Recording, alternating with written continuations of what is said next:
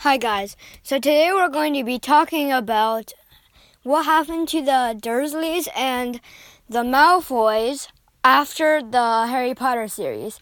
So I'm sorry for clickbaiting you, but you have to go to obuzz.com to like see the answer. What happened to the Malfoys? Goodbye.